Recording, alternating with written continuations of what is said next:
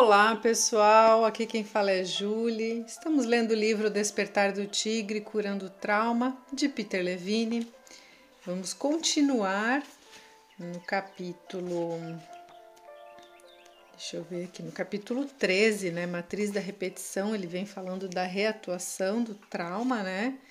E no último áudio a gente falou de quanto é, a gente não se dá conta muitas vezes de estar reatuando um trauma, mesmo que a gente tenha consciência do trauma, né?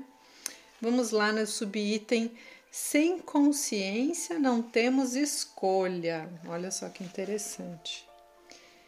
Tente tirar arbustos de era ou touceiras de bambu de seu quintal, cortando-os no nível do chão.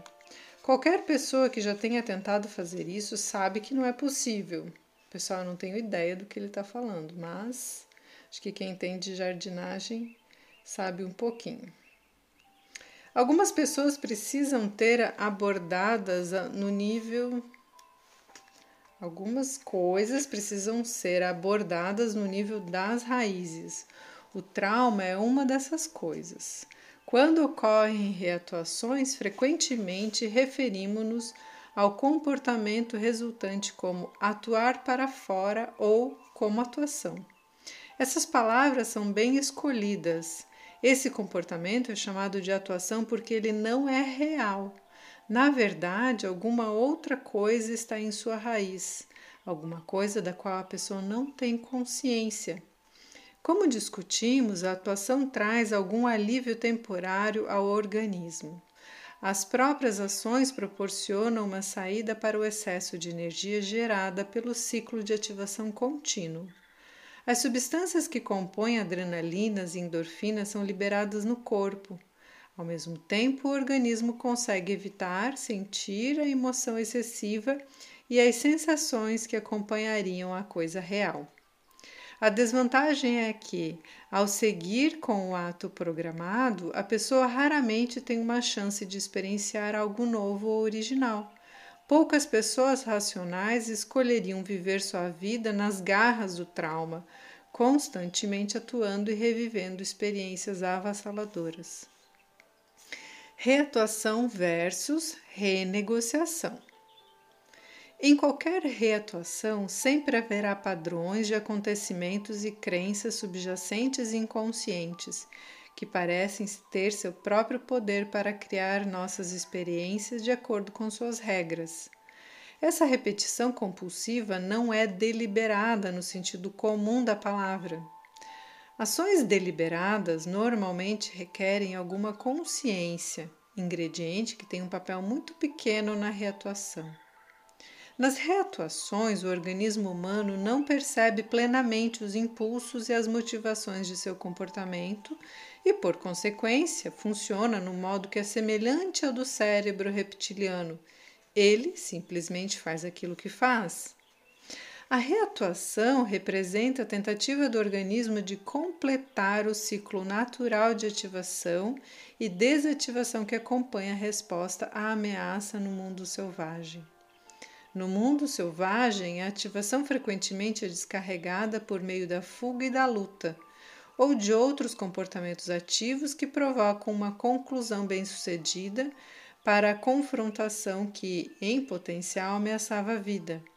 Se o acontecimento original exigia uma estratégia ativa de fuga, então as reatuações que tentam fazer a mesma coisa não deveriam nos surpreender.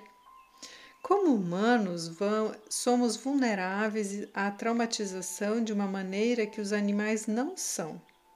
A chave para a saída dessa condição aparentemente insolúvel está na característica que se forma mais clara nos que de forma mais clara nos distingue dos animais. Nossa capacidade de perceber conscientemente a nossa experiência interna.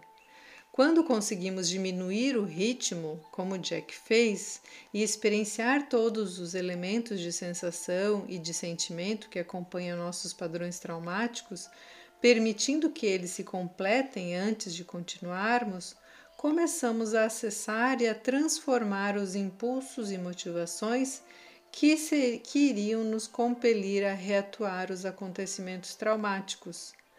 A percepção consciente, acessada pela senso-percepção, nos proporciona uma descarga energética suave e tão efetiva quanto aquela que o animal acessa pela ação. Isso é renegociação.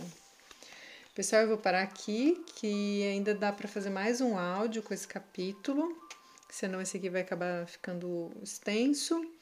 É, eu queria dizer que essa reatuação né, me dá muita sensação daquele conceito da Gestalt, da, da autorregulação organísmica, né, e da Gestalt em si, que a gente busca um fechamento, né, nosso organismo ele busca completar.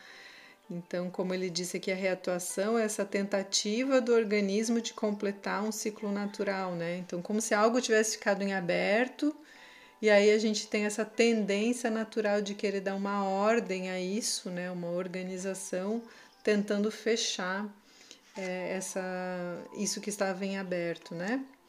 E aí, é, no final, ele acaba trazendo esse conceito, então, da renegociação, que já é um pouquinho diferente, ok? No próximo, no próximo áudio, eu vou falar sobre o teatro do corpo. Que vocês tenham um lindo dia e até o próximo áudio.